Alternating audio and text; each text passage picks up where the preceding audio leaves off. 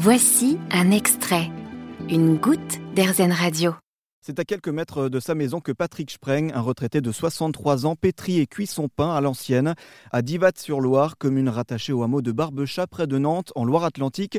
Il éteint et rallume une fois par mois un four particulier, puisqu'il s'agit du four à pain communal. Bah oui, c'est un four du 19e siècle et donc qui était en ruine en 88 et euh, nous sommes lancés à la à faire quelques fournées. Après, euh, en 2018, euh, on l'a rénové entièrement. Et euh, c'est un four qui se situe en plein milieu du village, donc qui desservait dans le temps toutes les maisons qu'il y avait autour. Puis tout le monde s'en servait à cette époque-là, qui servait plusieurs fois par semaine. Donc c'est une petite pièce qui fait 15 mètres carrés, tout en pierre, et puis donc tout est à l'intérieur, que nous, nous avons récupéré tout le matériel du 19e siècle. Et puis, euh, donc aujourd'hui, il est fonctionnel. Mais quand on l'a récupéré en 88, il n'y avait rien du tout. Le pétrin, il, vient de, est de 1880.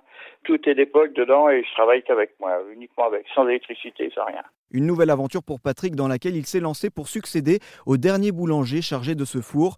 Ce dernier a dû arrêter l'activité début 2021, un boulanger qui assurait toutes les fournées lors des fêtes du village. Patrick, ne voulant pas voir ce patrimoine dépérir, s'est alors investi.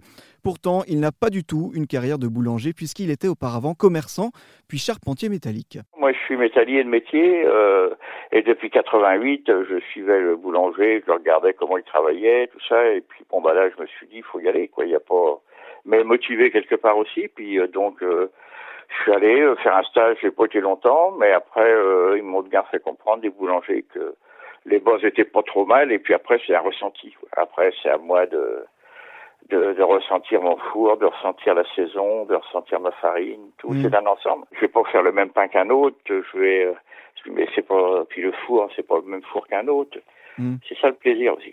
Les habitants du village, en tout cas, lui font de très bons retours et sont ravis de son pain.